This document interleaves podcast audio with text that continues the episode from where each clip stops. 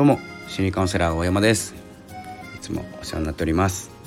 えー、私は、ね、オフィスカウンセラーをしたり、えー、ブログを書いたりラジオを撮ったり Kindle 出版で電子書籍を出版したりと、えー、発信活動をしています。えこの放送は波町ラジオを運営されているともさんのご協力でお送りしております。ともさんいつもありがとうございます、いかがでしょうか？12月13日日曜日、え、いかがお過ごしでしょうかというラジオなんですけど、え、今日タイトル通りですね、え学びの深め方というお話をしたいんですけどこれはですねえー、っとですね自分私のえ学び方考えですのでちょっとですねあの合わない方もいますし違うっていう方もいらっしゃると思うので、え、そんな方はですね、えー、ぜスルーをしていただきたいと思います。えっ、ー、とですね学びの深め方なんですけど、えっ、とですね本を読んだりセミナーに行ったりですねいろんな方の、えお話を聞いたり、え学びを受けたりすると思うんですけど、えどこで深まるかっていうことなんですよね。えーと、勉強することは誰にでもできて広げることは誰にでもできるんですけど、えーと、それを深めれるかどうかっていうのは自分がその人に、え、その人に対しての熱だと思ってます。えー、つながりの太さとか熱とかなんですけど情報ってここまで多くなってきていると正解なんてもうすぐ見つかるんですおそらく。えー、っとですね、まあ、稼ぎ方だったりなんだろう稼ぐ方法だったりこの音声配信の方法だったりフォロワーのの伸ばし方とか続け方とか、えー、ブログの書き方とかもそうですし YouTube の撮り方とか、えー、YouTube のフォロワーさんえチャンネル登録者数の伸ばし方とかどこを見てもですね、え、多分5秒ぐらいで見つかると思うんですけどじゃあなぜですねみんなが伸びないのかとかですね、え、一律して伸びないかっていうと学びの深さだと思っていて僕もですね浅い学びをすることがすごくあってそれはですね、えー、わざとというか、えー、意図的に、えー、浅く広くのところも、え持つようにしてます。で深めたいところはどうしているかという話なんですけど、えそれはですね、え例えばそのセミナーで行くとえセミナーをいろいろ受けてる人いると思うんですよ。自分のそれはですねセミナーを受けて何かを学んでその学びを生かして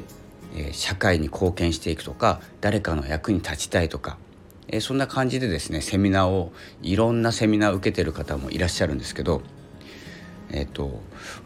長続きしないというかその情報にですね熱を感じないと誰にも伝わらないっていうことなんですよね。僕が感じるのは。で、えーと、僕もやってたんですよねセミナー行きまくってた時期があっていろんな人がの話聞いたんですけどちょっとポイントでは覚えてたりするんですよ。で誰かにアウトプットして自分の何て言うんですか力にしようとかスキルアップしようとかって思ってたんですけどもう誰だか覚えてないっていうのがちょっと印象的だったんですよね。誰に聞いたか覚えてないでも誰かがいいことを言ってたから誰かに伝えたいっていうことはやっていたんですけどやっぱりあの薄いというか浅いというかそんな感じの印象だったんです。でこの学びの深め方っていうのが、えー、自分なりではあるんですけれども、えー、と分かってきていてそれがですね、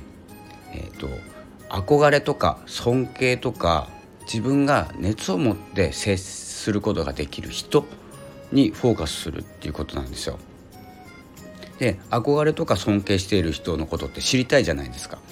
でその時こう僕の考えですからね、えー、とこれをやっていくとその人の学びを広げて社会に貢献したいとかその人のかん、まあ、考え全部じゃなくていいんですけどその人のえー、考えを学んで誰かの役に立ちたいっていうことをしていくと深まるんです。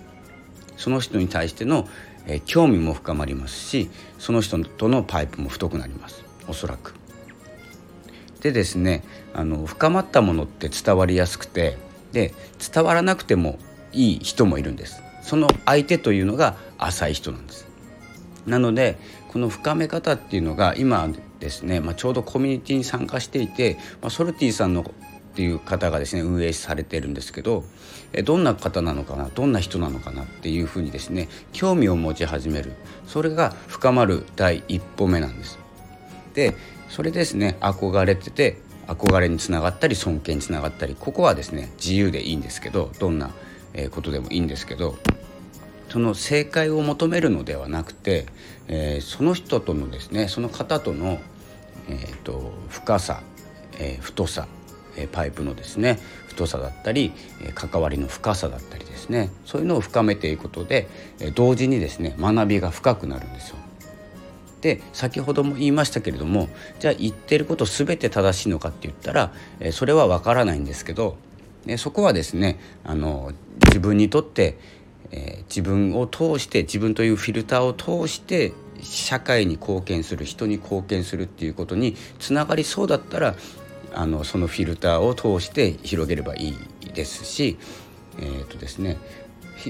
そこでですね自分で判断してその自分のフィルターで止まっちゃう情報もあると思います。でそこのフィルターを通した時に誰かに伝わってそこがですね例えばあの学んだことを自らの口で説明できるとかっていうのは深くなります。なんですけれども情報の横流しっていうのが今の時代もうほぼ必要なくてなのでいろんな番組とかえー、チャンネルチャンネルっていうか YouTube のチャンネルとか、まあ、本もそうなんですけど結局ですね薄さが目立つというか深さは絶対伝わらないんですよ浅いと。なので浅いところで活動したい人はそれでいいと思うんですけれども、えー、長くは続かないと思いますし疲れると思います。なのでまずはこの学びの深め方っていうのが、いろんな情報を得るのではなくて誰かからの情報を得るというふうにですね自分のフィルターを使って判断していくことがいいかなと思いました。なので憧れている人とか尊敬している人にちょっと集中してですね、まあ、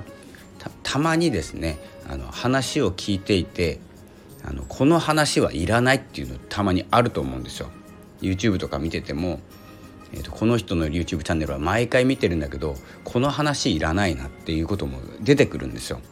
それはもう当然なんです。なのでそこはですねフィルターを通さないでいいと思いますので自分で判断してやっていければと思っております。これですね、えー、深め方になってます。なので誰かに集中する情報ではなくて人にフォーカスをするということが学びの深め方になっております。これは私個人的なですね持論ですので、えもしですね、えなるほどねと思った方はですね実践していただければいいと思いますし、え違うなと思ったらですね自分の学び方でやってみてください。ではですねこの学びっていうのがですね非常にこれから重要になってくると思いますし、えー、大切なことですのでどんどんですね学んでやっていきましょう本とかもそうですよね誰かの本もう集中してこれも正確なのかな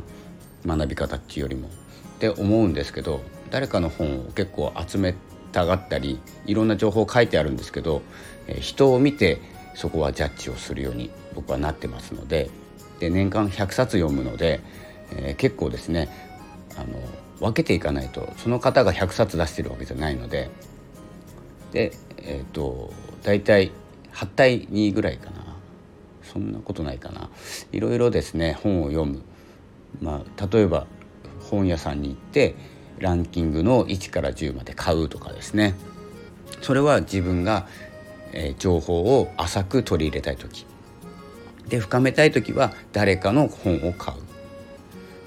というふうな形でですね、えー、広げるということの前に狭める。そしてから、えー、そしてからというかですねそれから広げる。というふうな感じで、え、こうギャップを作ってですねやっていくことがいいかなと思っております。というですね午後の午後のラジオというかですねもう夕方のラジオになってしまいましたが、え、お届けいたしました。是非学びを深めてください。ということでこの辺で失礼します。ありがとうございました。さよなら。